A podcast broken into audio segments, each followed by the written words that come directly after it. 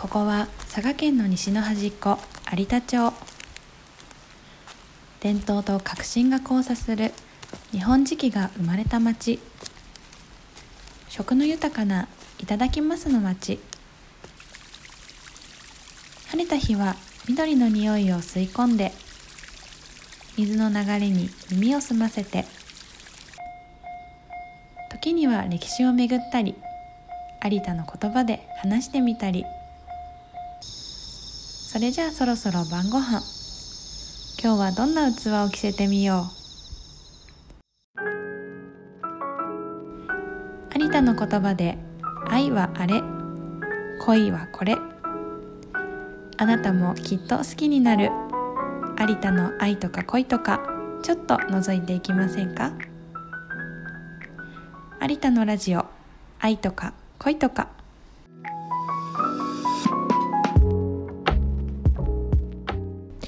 皆様こんにちは。有田町ツーリズムアテンダントの金藤理央です。この番組は地域活性化企業人として地元横浜から佐賀県有田町へやってきた私金藤理央が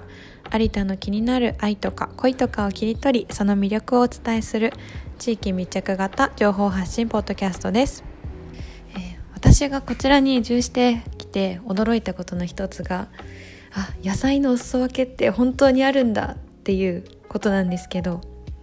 え最近はですね秋になって栗を大量にいただきました。あのいただいたの半分はもうすぐ食べたくて普通に茹でたんですけど、まあ、残りを栗ご飯にするか煮るかスイーツにするかちょっと迷っています。美味しい栗のレシピとかあと上手な栗の剥き方を知っている方は是非教えてください、えー、そんな食欲の秋。今日のテーマは「竹の棚田は目でも美味しい」先日あの有田にあります竹の棚田という場所で人生初めての稲刈りをさせていただいたんですよ。あの稲刈り用の鎌でこうザクザク刈っていくんですけどもうもっとこうギギギってこうなるのかなと思っていたらもう想像以上にザクザクっと軽快に刈れるんですよね。あそうですね。といかない。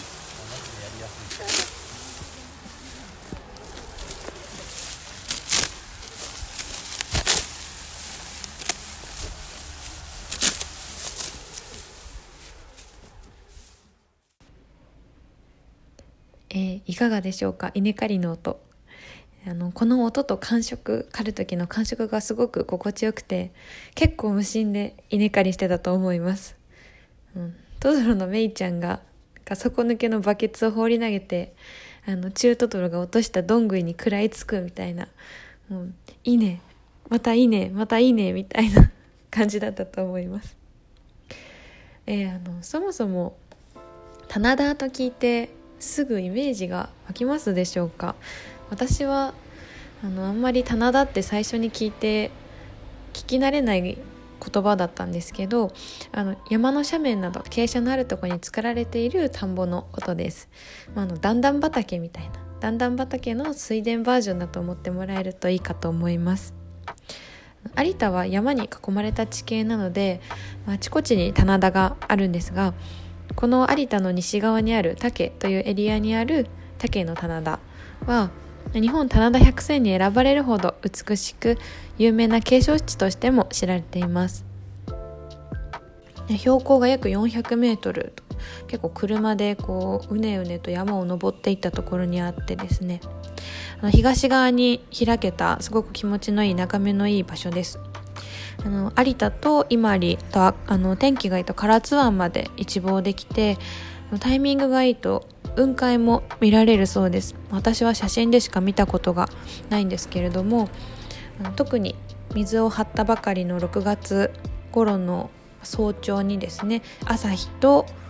雲海として水を張った水田のコントラストがもう本当に非常に美しくて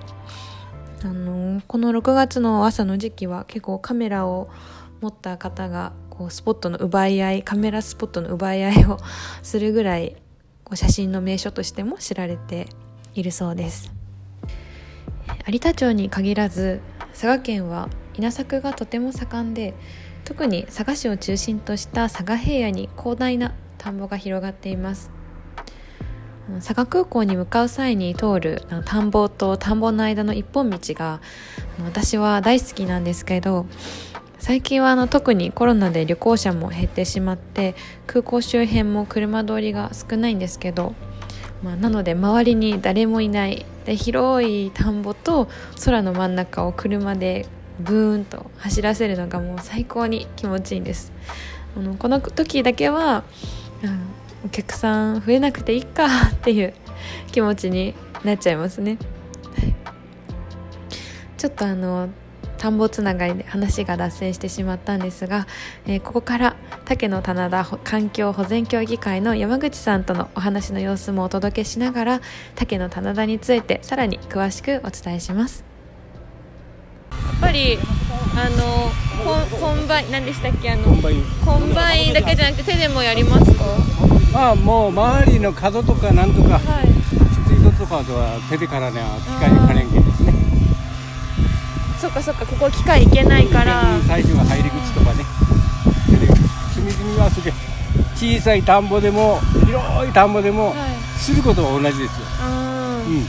機械の入れ入れ入れとにはですね、はいはい、もう細か田んぼでもそばしこからな機械は入れられんけんですよ。広方の中でもそばしこからねすげ仕事するには広方の方がそばしこちょこっとすればよかけんがさば、はいはい、きがすごいですね。小さか田んぼばかりは、ね、全部全部やなね、う。ん、それで作業が大変っていうことで、ね、あなるほど、うん、じゃあ結構棚田って難しいですね。そうですね。こう曲がったりなんだ人け難しかったですが逆らへんのことまっすぐやらなきゃですね。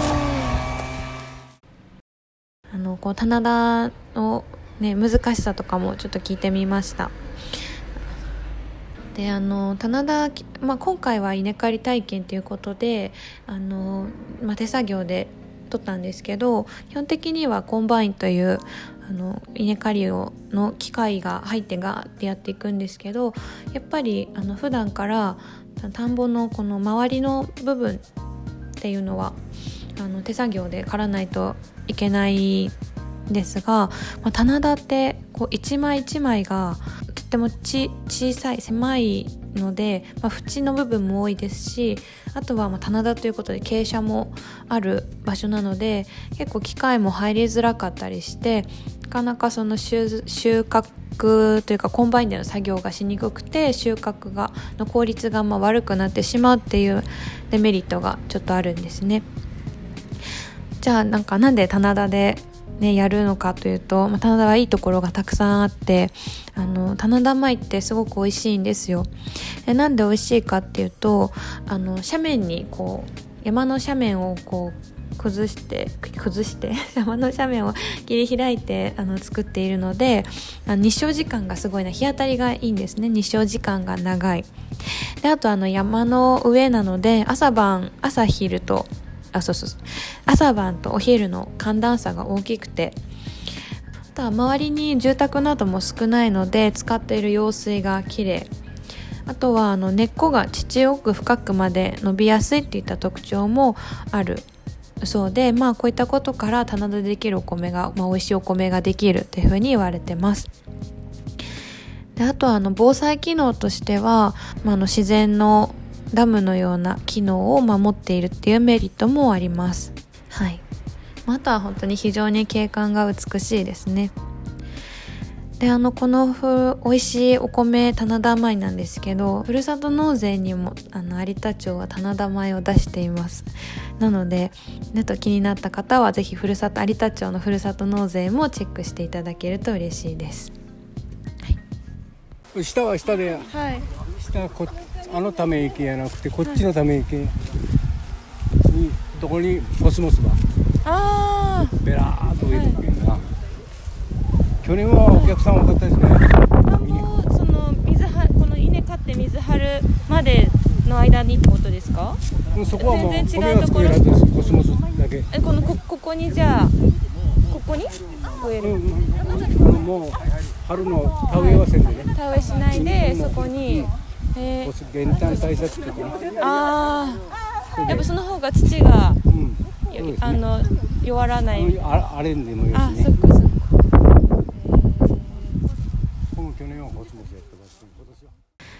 えっと、このお話を山口さんとしていた時にあの、まあ、減反っていうことが私あまり分かってなかったんですけど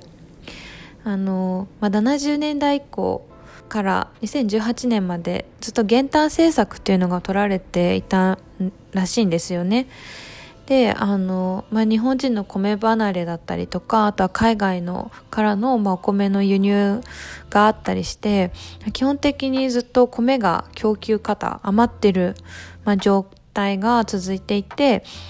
あので米の価格をこう維持するために生産量も抑制しなきゃいけないっていうのがずっとあったみたいなんです、まあ、それが減反なんですけど実際米の販売価格より生産コストの方が高くなっている傾向にあるようなんですね。なんで、まあ、お米農家さんたちはお米を作りすぎないように減反っていうのを、まあ、行っているんですけれどもやはり何も栽培しないとどんどん土地が荒れていってしまうので、まあ、棚竹の棚田ではあのまそういった土地の活用景観維持といった観点からも棚たたん？米をあの植えてない田んぼでコスモスを植えているみたいなんですね。これから今の時期だんだん結構咲き始めてるんですけれどもあのコスモスとあと今年はあのひまわりも植えていてひまわり11月でも咲くらしいんですよ。なんか冬でも咲くらしいんですけど。であのー、今そのひまわりを使ってまあもちろん植えるだけでも綺麗なんですがもっとこう見るだけじゃなくて楽しんでもらって滞在時間を増やそうということでひまわりを使った迷路をあの作るっていうプロジェクトも今あるんですね。でそっちもちょっとお手伝いさせていただいてるんですけれどもあのこの前種から少し足首の丈ぐらいまで育っていたので、まあ、迷路の形にその苗を抜いてあの迷路の形にしていますかミステリーサークルみたいな感じでちょっとこれはインスタにも載せようかなと思ってるんですけど11月ぐらいにひまわりが伸びて、ね、楽しい迷路になればいいななんて思っています。での今回稲刈りに参加したきっかけなんですけどあのもともと実はこの今回の稲刈りはあの高校生のイベントだったんです。KTC 大空高校という通信制の高校があっての佐賀キャンパスがあの佐賀市にあるんですけれどもあのちょっとしたご縁でそちらの先生と知り合うお知り合いになるきっかけがあってでちょっとお話をしていた時にあのまあ、その棚田の話を聞いてああの有田にいらっしゃる機会があるんですねと、まあ、あのずっと田植えと棚田とあのいつも棚あ食べたので田植えと稲刈りでずっとあのた棚竹の棚田にはあの来るっていう機会があったみたいなんですけれどもああのせっかく有田に来るんだったら内山通りの方とかあの街並みもよかったら見ていきませんか？ご案内しますっていうことでですね。いつもだったらあの稲刈りしてカレーを食べて帰るっていうところだったのを、まあ、午後のお時間いただいてあの有田の街をあのちょっとご案内させていただいたっていう経緯がありました。であのじゃあせっかくな金藤さんもということで あの一緒に稲刈りをさせてもらったんですけど、うん、あのすごくいい機会でした。やっぱりこっちに来てこういう地域活性のお仕事をさせていただく中で本当に人のご縁っていうのがあのなんか仕事になるなというか、まあ、人のご縁でどんどんあの新しいことが生まれていくっていうのがすごくこの地域地域づくり街づくりの魅力だなと思っていてこっちに来てからあのなんか面白いことやりましょうって すごく言うしすごく聞く言葉になったなと思っているんですがなんか面白いことやりましょうっていうのは結構街づくりをする人たちの中ではキーワードだったりするのかなと思ったりして、はい、こういうお仕事も楽しんでいます、えー、そんな感じで今日はこの辺でさようならします。それではソイギンター